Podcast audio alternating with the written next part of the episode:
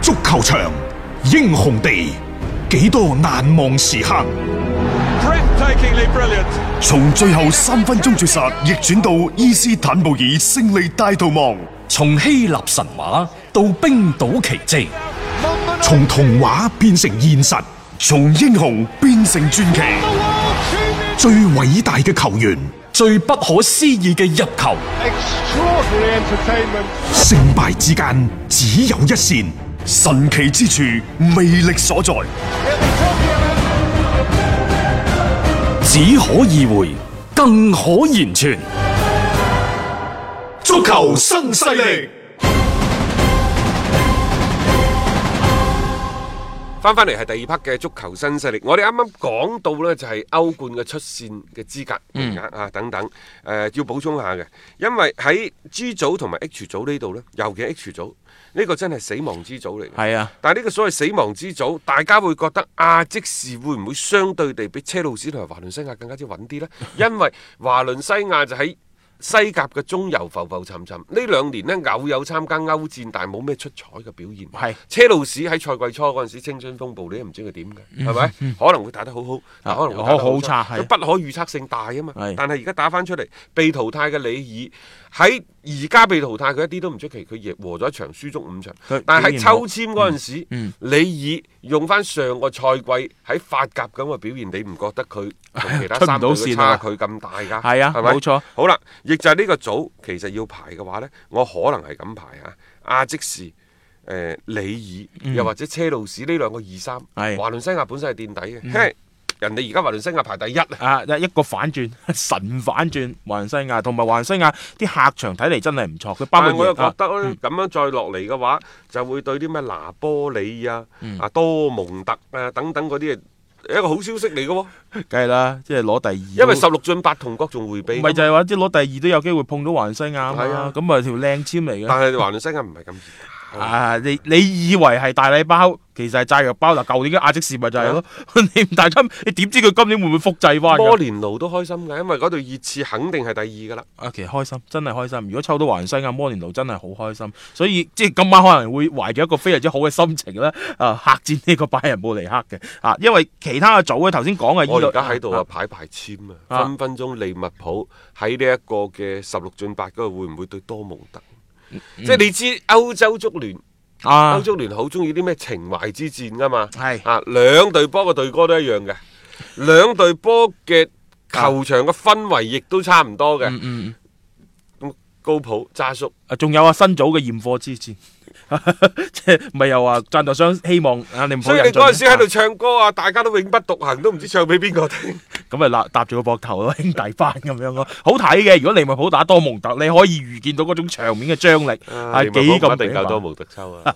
我覺得 即係你佢覺得係下籤嚟喎呢個啊係啊下簽嚟嘅， 唔知啦啊唔好理佢啦啊嚇。誒，有關國米對巴塞嗰場賽事呢，我仲想補充下，輸咗波一比二，但係如果你睇翻整個過程呢，你會覺得真係個天都唔幫你，嗯因為其實國際米蘭有好多個波差咁少啊少，但係佢越咗位，熱轉為又你再慢鏡顯示呢。又冇錯啊？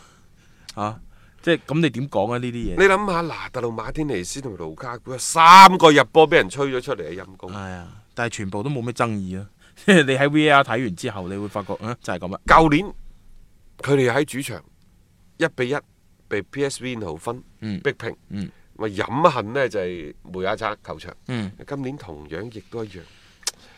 啊！即係連續兩個賽季止步歐冠小組賽，即係今年更加唔抵。啊，咁係唔抵嘅，因為其實一度都有個好嘅表現，而且球隊嗯厲兵秣馬，即係希望大幹一番嘅時候呢，就遭遇到呢一記當頭嘅悶棍。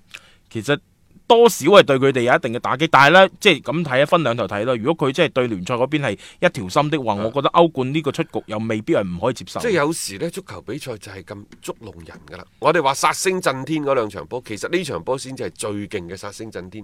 自從巴塞宣布啊啊美斯唔嚟之後呢啊，成、個嘅走勢啊出現咗一個大逆轉。誒你可以將佢理解為呢，巴塞就唔係好想贏嘅啫，可勝可不勝，冇所謂但係嗰個所謂專注度肯定喺聯賽，但係對於國際米蘭嚟講呢，佢就一定想贏，因為唔想輸，而想贏，但係贏唔到，連續兩個賽果贏唔到，係係真係幾而煩。且我而家諗翻轉頭，華為迪呢招都幾高啊！即係搞亂晒成個國米嘅嗰啲心思。你攞晒成套陣容過到嚟，國米可能仲上下一心嚇。其因你美斯唔上，佢哋唔知會唔會有啲托大。其實呢，唔係托唔托大，嗯我後尾睇翻呢場賽事錄像，我又覺得呢，其實對巴塞羅那真係踢得好放鬆，嗯，基本上你煮到埋嚟，我俾你食啊， 我都唔同你創造太多嘅嗰啲咩難題。即係難聽講又如何？你贏咗又如何？就係咁樣樣啦。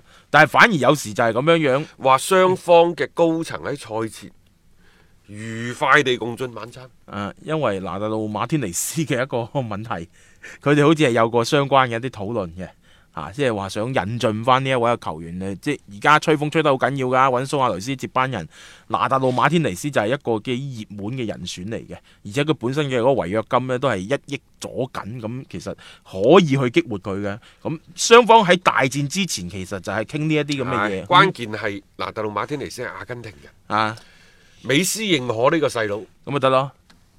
啊而且佢喺阿根廷國家隊表現亦都唔錯啊嚇，即係嚟緊明年夏天仲有一屆嘅國誒、呃即係美洲杯嘅時候，如果呢一個拿達路馬天尼斯幫到美斯手的話呢個地位真係唔國際米蘭呢，佢而家一門子心思就想掀翻咗人達斯對意甲聯賽多年嘅統治，包括喺歐洲嘅戰場嗰度，我又感覺心思有啲多。你與其處處着力，嗯不如突破一域。聯賽歐冠一定有取捨，係咩都想要，最終我始終都係嗰句，嗯到頭嚟一無所得。咁樣嘅輸波，可能喺嚟緊嘅十二月份，對於國際米蘭嚟講，收拾心情，專注打好比賽。其實佢哋嘅聯賽啊，上週都和咗波 㗎，只不過早幾輸波啫嘛。啊，即係我覺得呢啲機會佢太想去牽翻呢一個祖雲達斯係啊即係顯得有啲顧慮重重，冇錯，放得唔開啊。佢係負重前行嘅，仲要係自己不斷咁為自己去加碼、去加壓力。咁啊，當然啦，媒體啊各方面亦都推波助瀾啦。即係呢樣嘢，我覺得適當咁去放鬆下，特別我覺得乾地呢，要排除一下一啲外界嘅干擾。誒、係俱樂部嗰邊亦都要做相關嘅工作，去保護好乾地呢一位嘅戰術大師， 而唔好令到佢太多咁拋頭露面去應對住媒體啊、一啲嘅炮火啊、球迷嘅一啲怒火等等啦。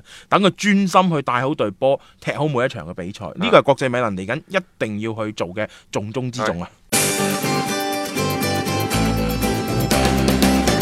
足球新勢力，味道好到極。一個為足彩愛好者度身訂造嘅全新資訊平台北單體育，經已全面上線。北單體育擁有基於北京單場賽事作出全面評估嘅優秀團隊，雲集張達斌、陳奕明、鐘毅、李漢強、呂建軍等大咖，為你帶嚟更專業嘅賽前預測分析以及賽後總結報告。北單體育無需註冊，一鍵辦理。想避免足彩市場起起伏伏，快啲嚟微信搜索公眾號北單體育。